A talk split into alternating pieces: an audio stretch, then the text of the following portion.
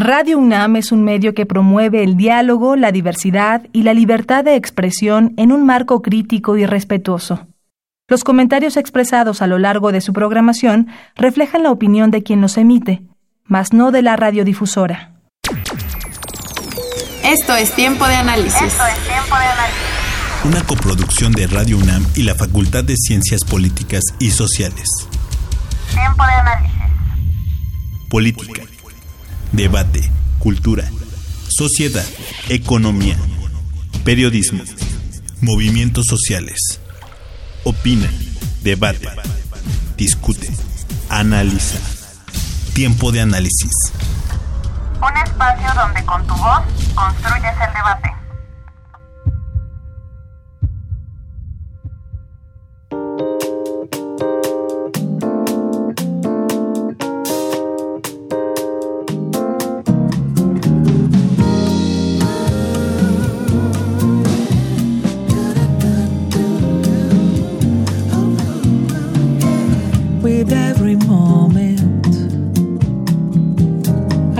quiet torment, hard to be silent.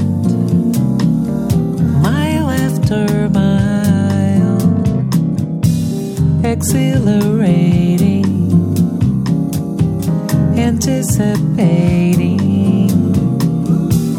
investigating.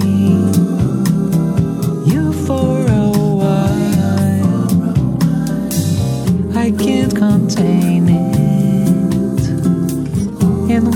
restrain it. Won't try to tame it. Won't take it in denial. Baby, won't you drive my car? Together we can ride beyond the stars.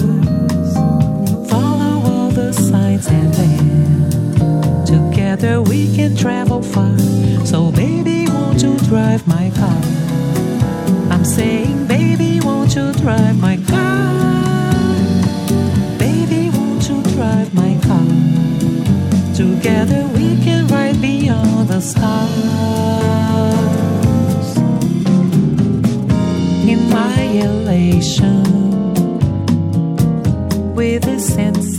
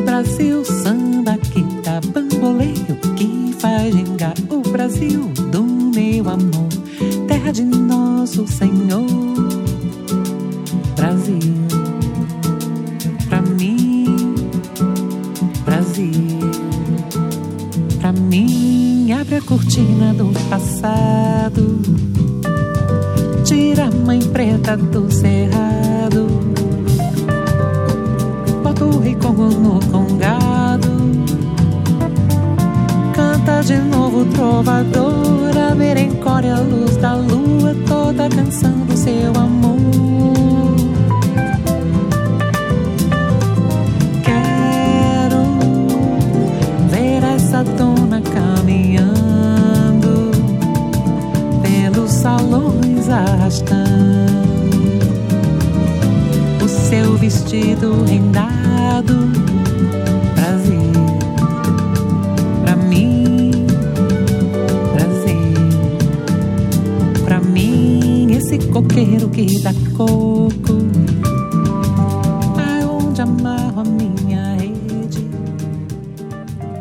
noches, esto es Tiempo de Análisis, mi nombre es Elías Lozada. Eh, estamos con gusto transmitiendo a través del 860 de amplitud modulada y vía internet a, través de www.radionam.unam.mx. También nos pueden seguir en nuestras cuentas de redes sociales, en Twitter en arroba tiempo de análisis y en Facebook en la página de la Facultad de Ciencias Políticas y Sociales. Esta noche, en tiempo de análisis, hablaremos sobre las elecciones a realizarse el mes de octubre en Brasil. Y nos acompaña la doctora Joana Aparecida Coutinho, Eh, ella es politóloga por la Universidad de Sao Paulo. Hola, buenas noches. Buenas noches. Y también tenemos con nosotros a la maestra Georgette Ramírez. Ella es maestra en estudios latinoamericanos por la UNAM. Eh, maestra Georgette, buenas noches. Buenas noches. Bueno, eh, iniciemos. Este ha sido un año electoral eh, convulso en Latinoamérica. Hemos tenido ya algunas elecciones en diferentes países, pero hoy nos enfocamos en Brasil y la situación que, que atraviesa eh, con lo ya sabido eh, Lula da Silva preso cuando se alistaba o se alista todavía a competir. Pónganos un poquito el contexto, cómo llega eh, el Brasil, la sociedad de Brasil a este 2018, a estas elecciones este, el contexto por qué estás de Lula da Silva, el gran líder de hace una década brasileño, en la cárcel. No sé si comenzamos contigo, Georgette. Muy bien. Eh, pues sí, es muy importante decir que se llega a las elecciones del 2018 o al año electoral de, en Brasil con una crisis profunda, ¿no? Y el mayor síntoma de eso es, pues, la, el encarcelamiento de Lula, ¿no? Eh, ahí eh, hace dos años hubo un golpe de Estado, eh, judicial, parlamentar, pero también eh, con una presión importante por parte de las Fuerzas Armadas, de los militares, lo que revela un autoritarismo que si bien hubo un periodo muy importante de gobiernos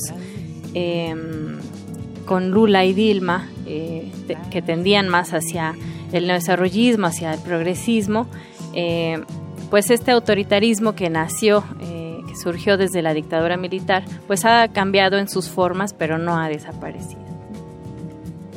Doctora. Um, bueno importante pensar uh, o porquê del golpe de Estado. Né? Uh, los gobiernos del Partido de los Trabajadores en Brasil Uh, isso, alguns programas que foram muito importantes, principalmente para os trabalhadores, para as classes populares. E com isso, uh, tem uma classe média que é muito conservadora e que também não se sentiram muito presentes nas políticas que isso Lula e Dilma.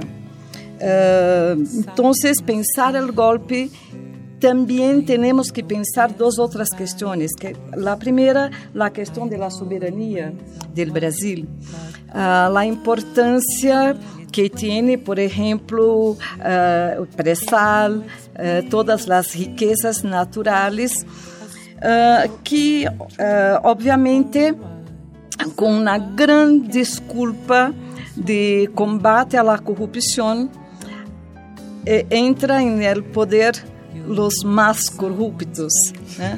y que están eh, todas las encuestas demonstram um pouco isso. Um judiciário muito atrelado a uma classe dominante sem nenhuma independência ligado a um partido que é o partido PSDB né, que é Partido Social Democrático, pero de democrático não tem quase nada, uh, e que por isso, uh, e também uh, muito cercanos de los Estados Unidos. ¿no? El golpe não podemos pensá-lo solamente por questões internas e, eh, embora, embora, sin embargo, eh, sea importante as questões internas, pero temos que pensar quais são as questões externas, internacionais, os interesses de los Estados Unidos que hicieron uh, o golpe.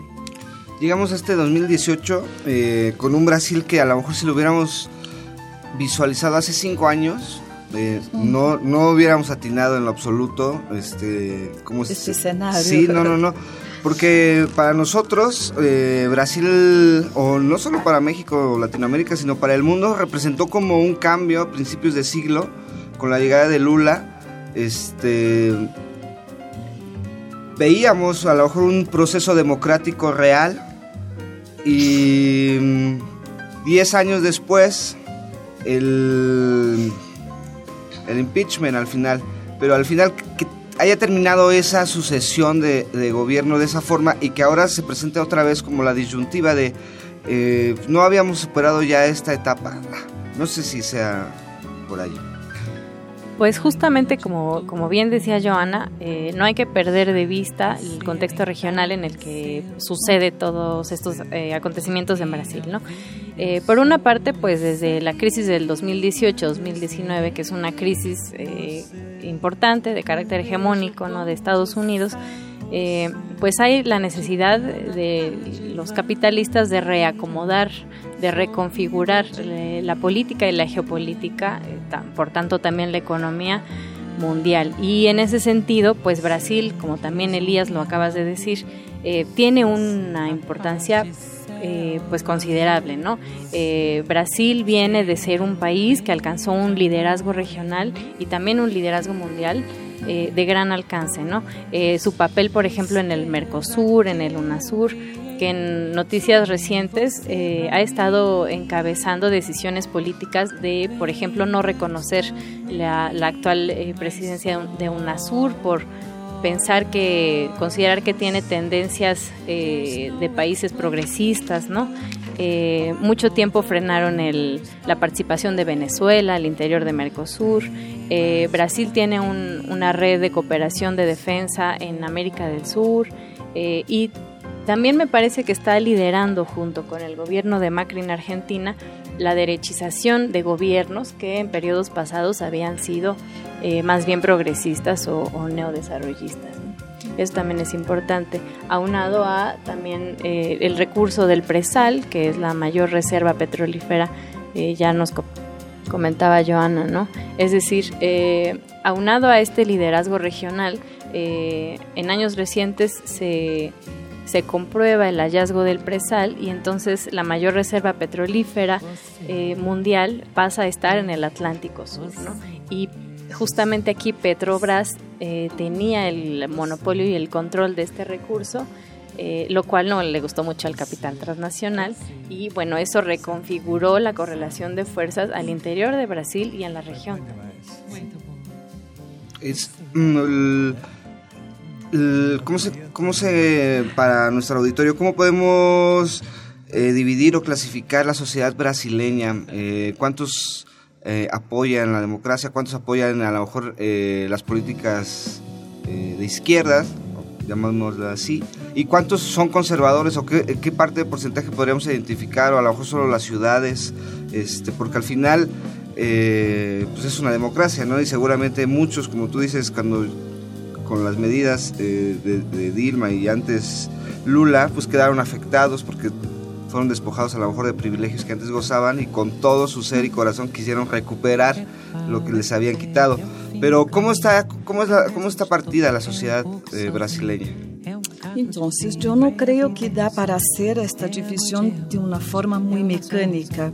No da para saber tantos porcentos de la sociedad brasileña es conservadora o, o apoiam uh, uma, uma intervenção mais uh, conservadora. Uh, eu creio que isto é um erro que todos de la izquierda cometemos al pensar todas as manifestações que começaram em 2013 que de uma maneira uh, juntaram, juntaram-se, juntaram-se uh, muitos, muitas pessoas e muitos grupos que não estavam contentos com a administração de Dilma, principalmente, por duas coisas, eu creio. A primeira é que Dilma Uh, diferente um pouco de, de Lula. Lula é um político, ele tem um juego para fazer as coisas, carisma. um carisma. E Dilma não, né? é uma cara muito forte, pero é uma característica, característica, característica personal. E dirigiu mal, em minha, em minha opinião, uh, todas as manifestações que começaram em junho de 2013. Que un año antes del mundial. Un, un año exactamente. Que sobre el... Sí, que no vaya a haber Copa, Copa, no vaya a haber ahí, ¿no? Sí, sí, sí, Entonces, eh, no dar para pensar una división tan exacta, pero hay una clase media muy conservadora. Eu creio que não é o caso somente de Brasil, né? é uma característica da classe média que pensa sempre em conservar algo que de verdade não tem, né? Não tem. Quer conservar direitos que não tem. Por exemplo, umas das questões que iam la calle é que ah, com Lula e Dilma, com PT, portanto, não temos mais empregadas domésticas que há um, um, tempo que há muitas reivindicações para que as empregadas domésticas tenham os direitos que tinham todos os trabalhadores. Uh, e como tratam as empregadas domésticas? Esta é uma questão que é uma herança, herança, herência, herência que temos da esclavitud. Não? São quase esclavas no trabalho da casa. Então, esta é uma, uma questão.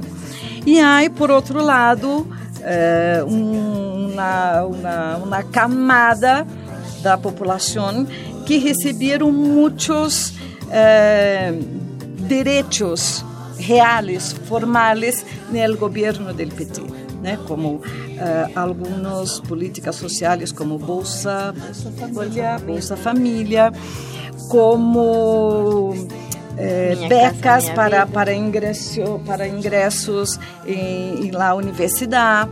Então, muitas pessoas de las classes populares ingressaram, puderam ingressar à universidade, que antes era praticamente impossível, não? não é, é, entrava, mas era muito, muito, muito difícil. Estas coisas incomodaram muitíssimo uma determinada camada da população e principalmente os meios de comunicação. Então, todos os meios de comunicação, o mais importante deles, que é a Rede Globo de televisão, todos os dias faziam campanha contra o governo do PT, o governo del Dilma. Ah, creio que esta seja mais ou menos a situação. Uh, el Nordeste, principalmente Norte e Nordeste, há, uh, digamos, mais pessoas não dá para ser exatamente uhum. exato, que receberam mais pelas bolsas, por, enfim, as, as facilidades, as ajudas e tal. Então, se digamos que neste sentido são mais é, defendem mais, não, não, não dá para dizer defendem mais ou menos a democracia, pero estão mais, eh, digamos, próximos eh, de, de, defender uma continuidade deste tipo de, de governo. Vamos ir a, a, primera pausa y vamos a dejar un tema en el tintero. Después de los años de gobierno de Lula y Dilma, ¿cómo se reconfiguró la oposición y cómo ahorita podemos explicar eh, cómo se encuentra la oposición este, en Brasil? Y vamos a nuestra primera pausa y regresamos. Estamos hablando sobre las elecciones eh, presidenciales este octubre en Brasil. Las elecciones generales en Brasil están programadas para llevarse a cabo el 7 de octubre la primera vuelta y el 28 de octubre la segunda. En estas votarán por presidente, vicepresidente, el Congreso Nacional, los gobernadores y vicegobernadores estatales, así como las asambleas legislativas estatales. Recordemos que el expresidente Luis Ignacio Lula da Silva, quien está hasta arriba en las encuestas electorales, se encuentra preso desde el 7 de abril con una sentencia ratificada de 12 años de prisión. El Tribunal Regional Federal de la Cuarta Región de Porto Alegre condenó a Lula por un supuesto caso de corrupción sin pruebas contundentes de su culpabilidad. A raíz de este hecho, Lula denunció en varias ocasiones persecución política en su contra y se han realizado multitudinarias manifestaciones para exigir su libertad. Además, su discípula política, Dilma Rousseff, fue destituida de la presidencia por el Senado de Brasil el día 31 de agosto del 2016, declarada culpable del delito de responsabilidad en el maquillaje de las cuentas fiscales y la firma de decretos económicos sin aprobación del Congreso de Brasil por 61 votos contra 20. Michel Temer asumió como presidente en su reemplazo. A pesar de esto, el 15 de agosto el Partido del Trabajo presentará la candidatura de Lula da Silva. En este contexto, los camioneros de Brasil han realizado protestas por los altos precios del combustible a pesar de ser un país productor de petróleo. Durante su presidencia, Michel Temer ha aumentado este rubro más de 200 veces. Yo soy Osiel Segundo, continúa escuchando Tiempo de Análisis.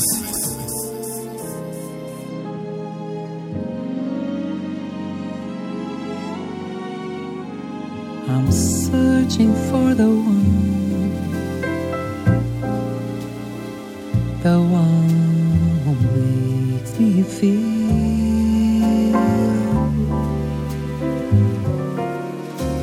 like the morning sun so bright. Estamos de regreso en tiempo de análisis. Esta noche estamos hablando sobre las elecciones presidenciales en Brasil, a llevarse a cabo el próximo octubre, la primera y segunda vuelta. Nos quedamos con la reconfiguración de la oposición durante estos años de gobierno, tanto de Lula y de Dilma, y cómo llega la oposición este 2018. Si quieres, Georgette. Pues eh, justamente complementando lo que nos comentaba Joana, eh, pues hay un fuerte conservadurismo en un sector de la población brasileña eh, que tiene que ver con el aspiracionismo eh, que fue muy nutrido durante los gobiernos de Lula y Dilma, ¿no? estos gobiernos lograron ampliar un poco más el mercado interno brasileño, es decir, hubo una mayor posibilidad eh, de consumir eh, productos que ya no solo fueran bienes salarios, sino eh, se amplió un poco el mercado de bienes lujosos o suntuarios y entonces en este sentido una clase media, aunada al conservadurismo, pues nutrió sus expectativas aspiracionistas, ¿no? también en contra del asistencialismo que al mismo tiempo el gobierno, estos gobiernos este, daban a las personas con menos recursos. Y, y, y también hay un conservadurismo muy fuerte que se ha empoderado también en los últimos años.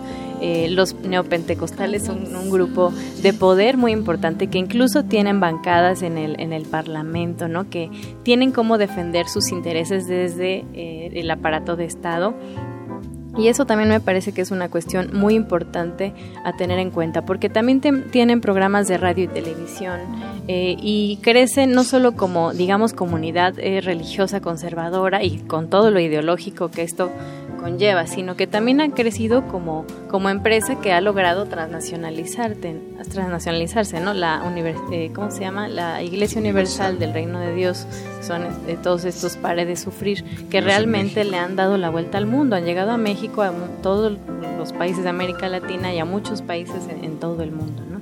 Eh, entonces, digamos que estas cuestiones hacen que la derecha se haya fortalecido en estos años y al mismo tiempo algo que se le critica mucho en contraparte a los gobiernos de Lula y Dilma es que las políticas de asistencialismo o estas políticas, eh, programas sociales, eh, contribuyeron a una despolitización de la población. Eso a cuestionarse, pero sí es una eh, sí es algo que se le ha criticado mucho a los gobiernos de Lula y, Dilma. Y entonces eh, como que es la balanza, ¿no? Por una parte eh, el conservadurismo y la derecha se fortalecen y por el otro hay un nivel de despolitización en la izquierda, en la lucha social en general. Y un desgaste, me imagino, de gobierno después de 12, 15, 13 años, eh, te cobra factura porque al final no puedes resolver todo, no, hay varitas mágicas. Y después de un periodo, y eso se ha dado en Chile, se ha dado en Argentina, en, este, en varias partes de Europa, donde el cambio de izquierda a derecha a lo mejor lo podemos ver ya ahorita a distancia pues de décadas, ¿no? 8 años, 10 años estuvieron gobiernos de izquierda y ahora de derecha. Y, y bueno, profesores siempre en las clases este, en la facultad, pues uno de los fenómenos era, bueno, es el desgaste de ejercer o el ejercicio del poder eh, te puede llevar a que en algún momento tú puedes llegar con una amplia ventaja o muy bien legitimado y 10 años después perder ese apoyo porque pues, no, no, se puede hacer a lo mejor todo, no has podido hacer todo, ¿no? Son, y los casos donde más tiempo dura un, un es, ya casi es dictadura, ¿no? Cuando no hay alternancia y que en México conocemos muy bien la frase que nos, de, nos, nos, este, nos escribió, nos definió este Vargas Llosa, pues una dictadura perfecta donde a lo mejor había cada seis años cambio de caras, pero el sistema siempre fue el mismo. Bueno, este así llega la así llega la oposición una derecha este fortalecida, una izquierda medianamente debilitada. Eh, ¿Cómo están las encuestas ahorita? ¿Cómo está el proceso de Lula? Eh, Lula está en la cárcel. Lula está en la cárcel, pero continúa en primer lugar en todas las encuestas. Mas yo quiero hablar un poquito sí. más sobre el proceso de despolitización, okay, claro, claro. porque las políticas sociales podrían ayudar a una mayor politización de la pero fuera una, una opción de los partidos de los trabajadores que esta inclusión fuera económica por acceso a servicios y tal, sin una politización de la sociedad, como si estuviéramos en una situación de la democracia completamente estabilizada y sabíamos que no, ¿eh? que había otros intereses, como dijo muy bien Giorgetti, Giorgetti, Giorgetti. Pero la situación de la el candidato que perdió las elecciones en 2014, porque mira, con todos los problemas, con todas las manifestaciones en la calle en 2013, 2014, Dilma gana a las elecciones. Né? La segunda vuelta ela é, é eleita, Sí, sí, sí. eleita. Pero desde este dia, a oposição declarou que não deixaria a Dilma governar e pensar que é um congresso, é um congresso, como disse Giorgetti, muito conservador. É formado, em Brasil dissemos que são formados por é, o grupo de la bala, de la bala de revólver, que são da, não são somente militares, que são também a bancada ruralista, que utilizam de milícias particulares, às vezes com paramilitares ou não, mas que são privados. Não? Uh, e a bancada evangélica, que é ultraconservadora e que formam o que chamamos lá de barro clero. E estes solamente funcionam à base de câmbio? Para, para votar uma uma lei, uma, uma política, uma reforma, necessita que banquem, que paguem eh, por esta posição. E deste dia em adelante não pudo, Dilma não pudo governar.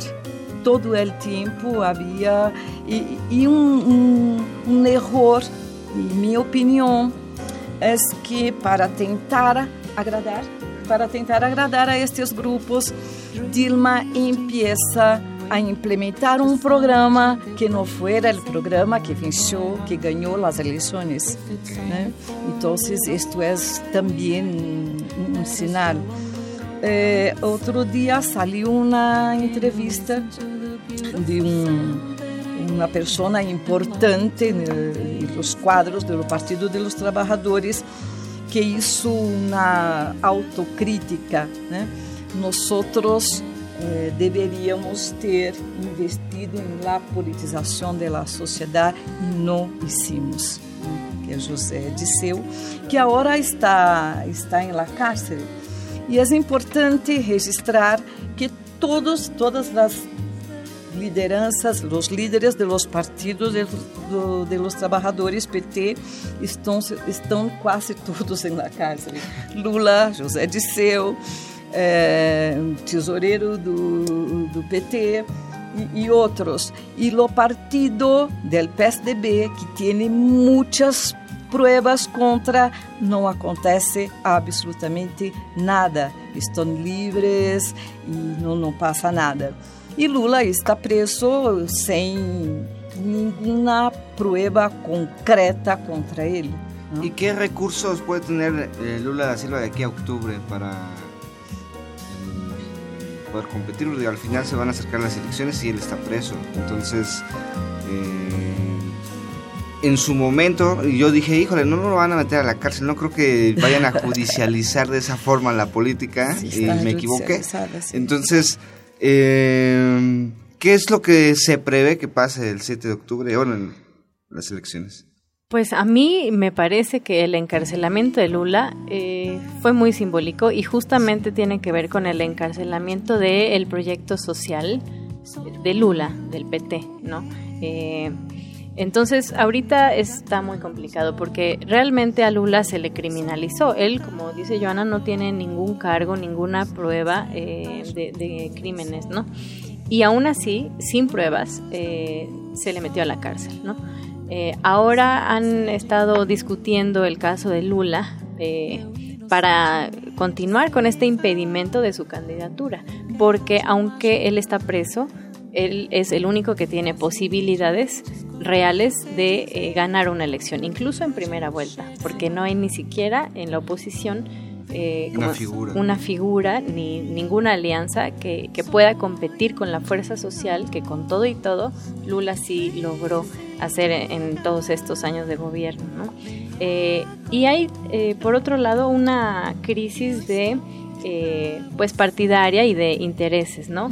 si no mal recuerdo, hay como 17 o 19 precandidaturas ya registradas. Es decir, es una apuesta, o sea, parece que es un juego de azar, ¿no? muchos políticos, muchos de ellos que están implicados en casos de corrupción y que ellos no están encarcelados, eh, están, están intentando competir en esa elección, ¿no? Eh, ahora, estamos a unos meses de que comiencen las campañas, que eso es en agosto, y no hay claridad de cuál va a ser el escenario político. Entonces, detrás de todo este juego, insisto en que está el encarcelamiento de un proyecto social. Eh, y pues de qué manera van a continuar este, este, esta nueva eh, reorientación económica y política que le han estado dando a Brasil eh, desde que se hizo el impeachment y eh, tomó ilegítimamente el gobierno Michel Temer, que él ha mm, llevado adelante una serie de reformas en contra de los trabajadores, de los derechos sociales ganados, en contra eh, del gasto público, ¿no? En contra de esta redistribución de la riqueza que durante los gobiernos de Lula y Dilma había logrado hacerse. Entonces, eh, hay que pensar en estas elecciones como pues que lo que está en juego es la continuidad de un proyecto hegemónico que ya no veía sus intereses eh, representados con, con, Dilma, ¿no? Se acabó eh, el periodo de conciliación que había logrado Lula eh, con toda esta reconfiguración este, a escala regional y mundial. También hay una mm, desindustrialización, un proceso de desindustrialización en Brasil y pues la imposición de todo el capital financiero, ¿no? Llámese bancos, rentistas, etcétera. Entonces hay mucho en juego, además de lo del presal, que impide ver un, con claridad qué escenario eh, va a tener, ¿no? Además que siempre están en juego pues todas las fuerzas sociales que están saliendo a las calles luchando por la democracia, por la soberanía nacional, porque se libere a Lula, por tener una democracia representativa pues digna con elecciones eh, que realmente permitan eh, la representación de los intereses de la sociedad. La lei brasileña permite, porque solamente o Tribunal Superior Eleitoral, que é outro, que pode dizer se Lula pode ou não ser candidato mesmo em la cárcel. Há uma lei que se chama Lei de Ficha Limpa, Ficha limpa. não sei como se diz em espanhol, que a pessoa não pode ter nenhum problema com a justiça, responder por nenhum tipo de crime e tal, que impediria Lula de ser candidato. Pero hasta esta hora não tem nenhuma nenhuma posição de Tribunal Superior Eleitoral. Eu concordo com Georgette. o golpe não se deu por obra de acaso, nada. E embora o impedimento de Dilma significou principalmente um impedimento de Lula para que o Partido dos Trabalhadores, para que Lula não volvesse a ser eh, presidente, claro. E hoje temos uma situação muito crítica hoje. Eh, há uma manifestação, uma huelga de los caminhoneiros, caminhoneiros, uhum. caminhoneiros, e que tudo indica, não temos nada mais concreto, que seja menos uma huelga e mais uma manifestação com apoio de los empresários e que estão agora faltando todo gasolina, eh, os aviões não estão podendo decolar e muitas manifestações deste grupo que todavia é pequeno eh, que pedem a intervenção militar. Ah. Este é um, risco, um risco no, que, otro, que podemos, sim, sí, todo o discurso, porque os militares vão a colocar ordem na casa e tal e com pouca memória histórica, porque durante os governos militares houve muita corrupção Entonces la, la disculpa de la corrupción es una disculpa moral que chega muito aos ouvidos das pessoas porque estão a gastar dinheiro público e tal. E com a mesma desculpa que tentam agora privatizar a Petrobras, que é a principal indústria de petróleo brasileiro. Algo muito parecido com México. Bueno, podemos ver con México muchos este, similitudes. El hecho de utilizar el poder judicial eh, para servir al poder político, que en este caso pues es obvio, ¿no? Es así tener a uno de tus contrincantes en la cárcel es este, escandaloso, por decirlo menos. Em, empezarán en agosto las elecciones y tendrán dos meses para este, atraer el votante. ¿Cómo está la confianza del votante con las instituciones electorales? Oh, es muy difícil de, de, contestar esta cuestión porque eh, hay dos escenarios, yo pienso. Un escenario é que se pode com muitas manifestações de los grupos de la izquierda ou melhor, ou melhor dizendo, de todos que defendem a democracia, que vão às calles, que contestem, que obriguem a um cambio desta política. E outro cenário que é mais provável é que tenhamos uma eleições aparentes, não?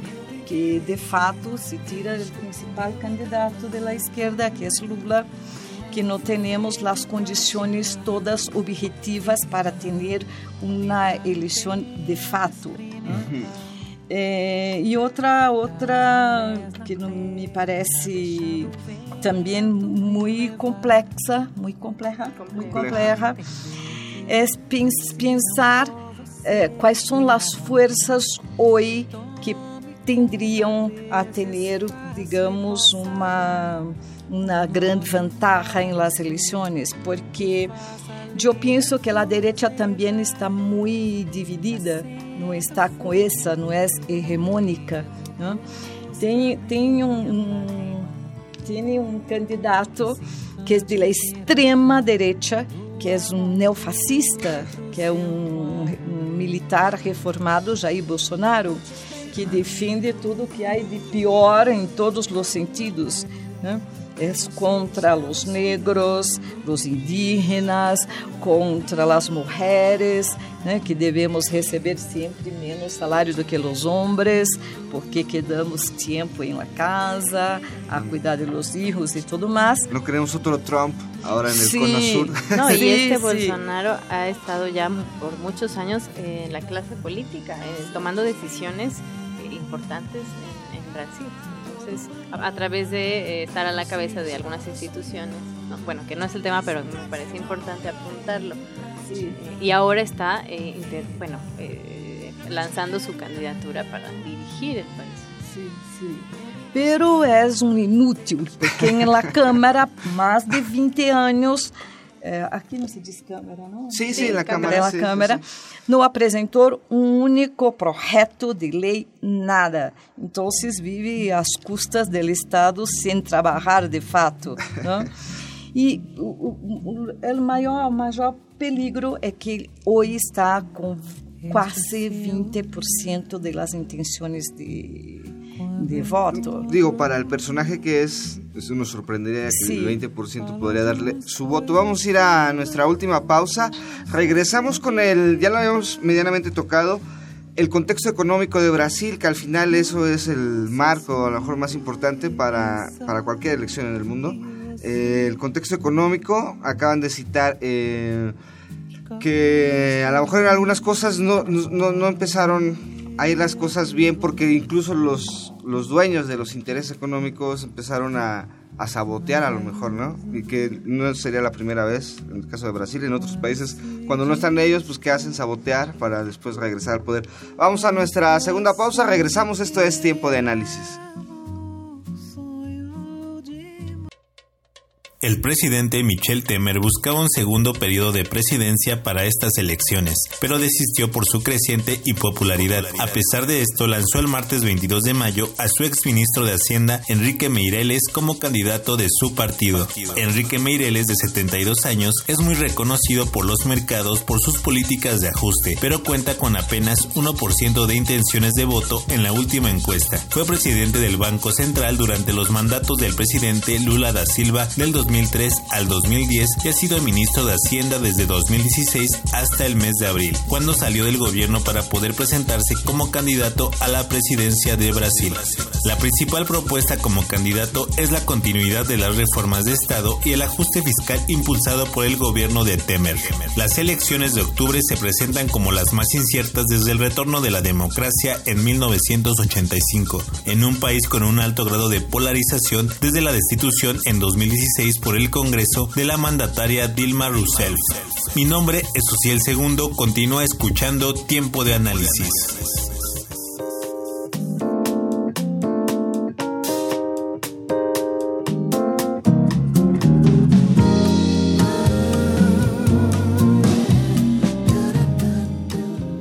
Estamos de regreso en tiempo de análisis, hoy con el tema de las elecciones en Brasil.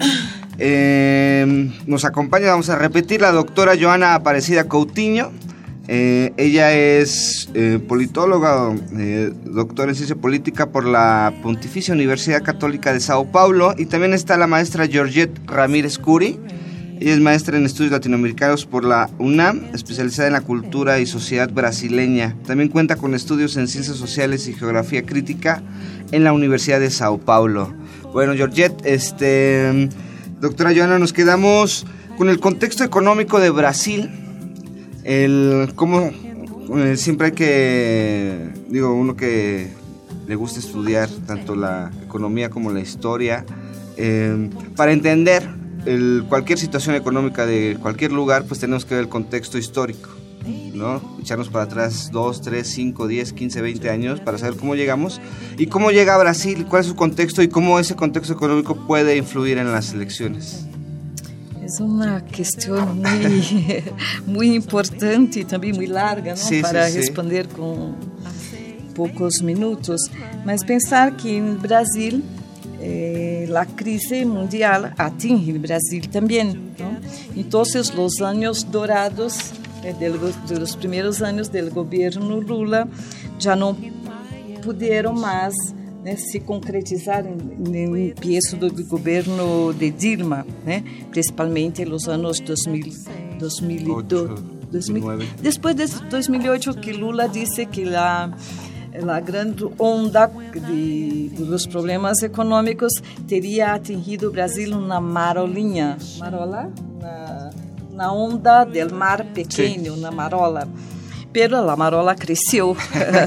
Sí. Entonces, algunas de esas cuestiones ya no pueden ser resolvidas tan rápidamente y la población las, las siente, ¿no? Sí, sí. Eh, pero la- las grandes des- disculpas del golpe no, no se sustentan, né? porque el desen- a taxa de desempleo Em 2014 era, 3, era 10% mais ou menos, hoje passa a ser 14%. Né? Eh, temos quase 14 milhões de pessoas desempregadas. É uma taxa muito alta. Muito alta, muito alta e muito rápido. Não?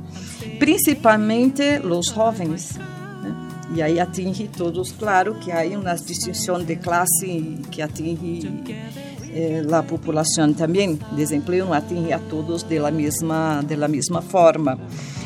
E também um outro fator importante que os governos de, de PT, eh, Brasil havia salido do mapa da hambre, não?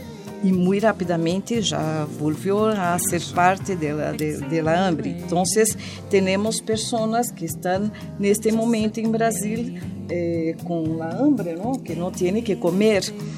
E com isso também os preços de los serviços básicos que também subiram, aumentaram de uma maneira muito assustadora. Por isso, as reivindicações de los caminhoneiros, que é justa por um lado, pero eh, como a direita canaliza tudo isso, não manipulam.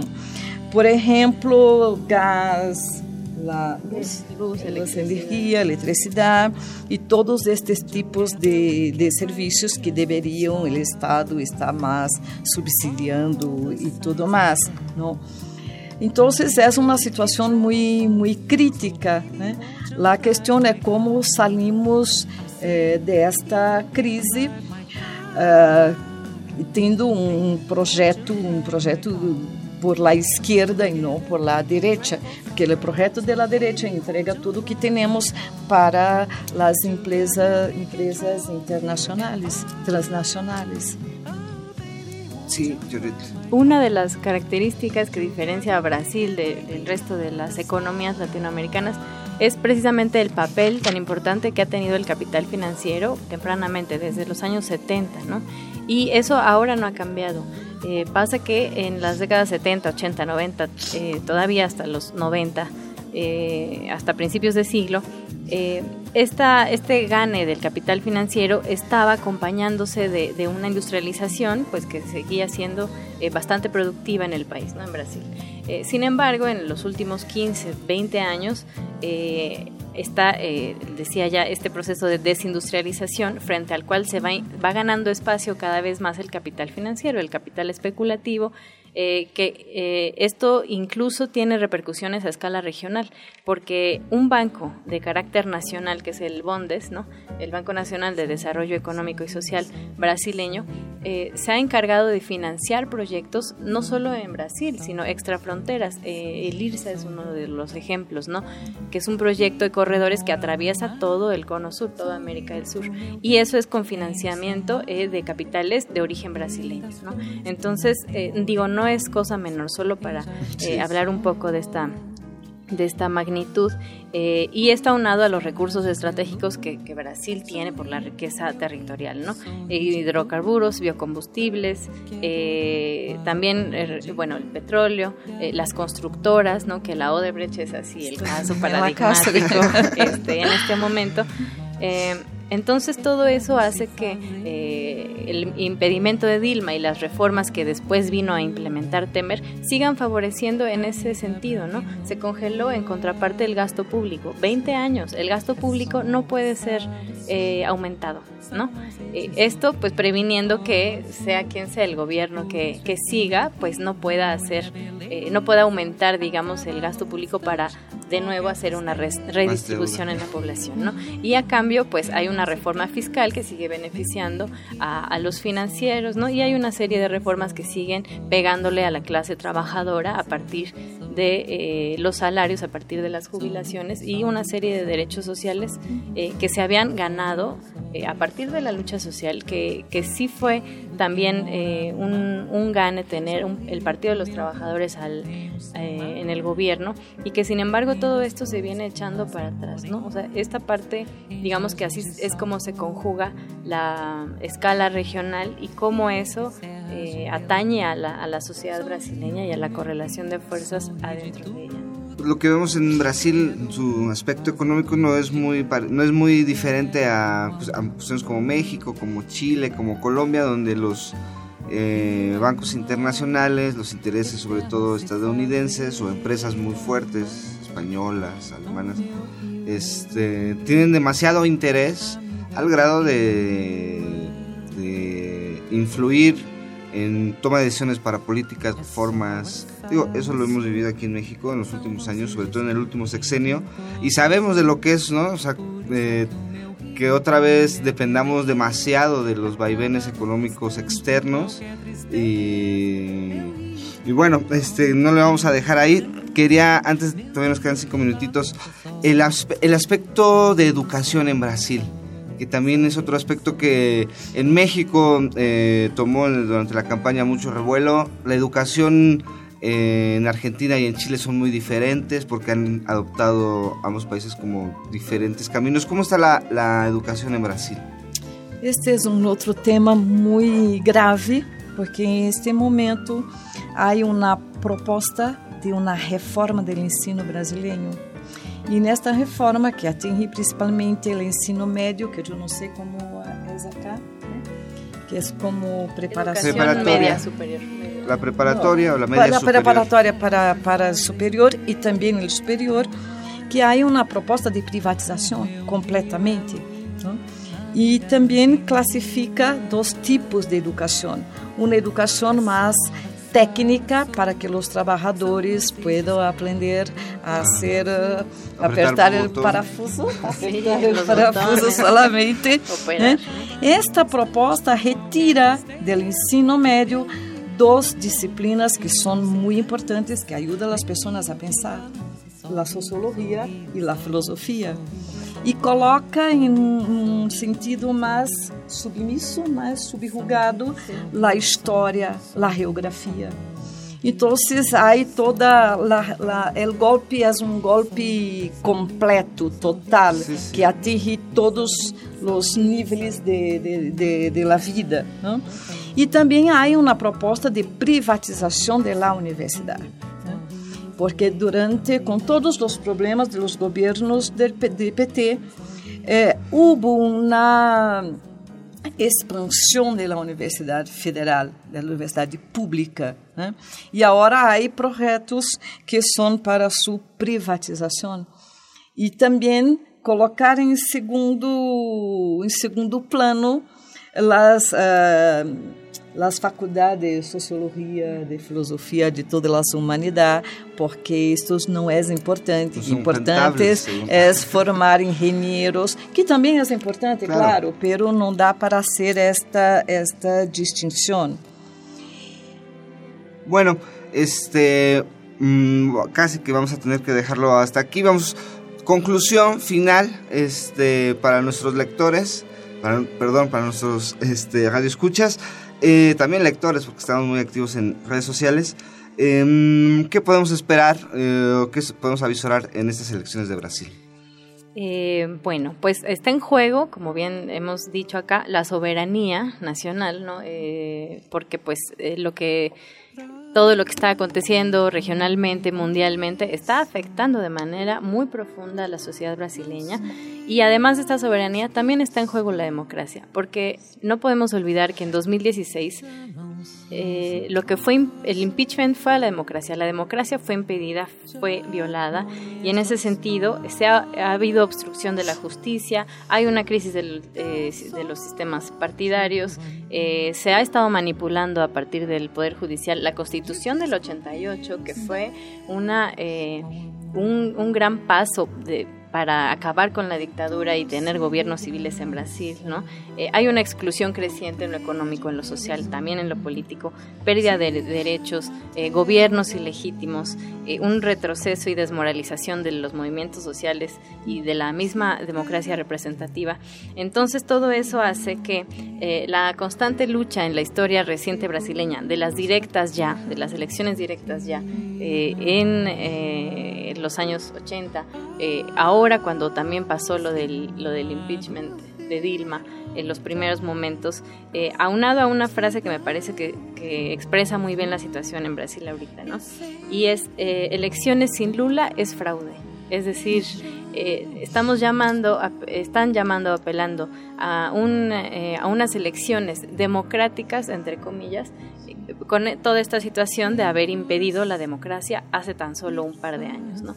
Y además con todo esto que hemos hablado de que no hay eh, una fuerza política que, que, no sea la figura de Lula, que sea capaz de, competir en estos términos, entonces eh, hay que repensar cuál sería eh, realmente una posibilidad de, proyecto político y social además eh, que, toda esta derecha fortalecida ha estado em, a partir de, estas eh, reformas y decretos de Temer eh, poniendo candados a este sistema político brasileño.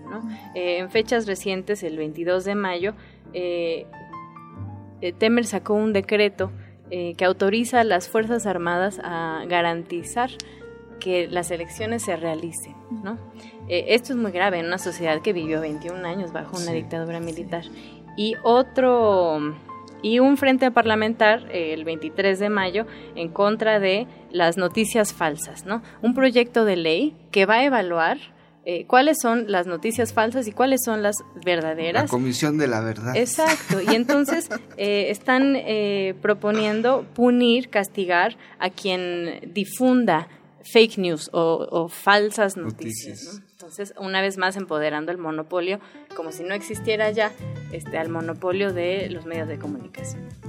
Bueno, Georgette, este, un minutito para cerrar, doctora, porque se nos acaba, se nos acaba el tiempo. Su, su conclusión. Bom, eh, difícil uma conclusão de uma situação tão terrível para nós, né? Mas eu creio que uma uma questão importante que Georgette já falou é se ter, teremos ou não eleições em outubro, né? E uma eleição que não permite que o principal candidato seja, né, que pueda concorrer. Não é uma eleição legítima. Mire, yo no, no soy lulista, eh, tiene un candidato muy cercano a Lula por outras razões, que é Guilherme Boulos, que é do partido PSOL, que hoje representa mais, digamos, eh, os grupos mais à esquerda. Não? Mas a questão principal é se vamos chegar ou não a ter eleições de fato em outubro. Pues esa, esa, es la cuestión que ponemos en la mesa. Muchas gracias, Georgette. Muchas gracias, doctora Joana, este, por acompañarnos esta noche en tiempo de análisis. Y muchas gracias a ustedes que nos está escuchando en su casa. Nos, nos escuchamos dentro de ocho días. Gracias, gracias. Hasta luego, esto fue tiempo de análisis. Depois vai ser mais uma ilusão que no amor quem governa é o coração.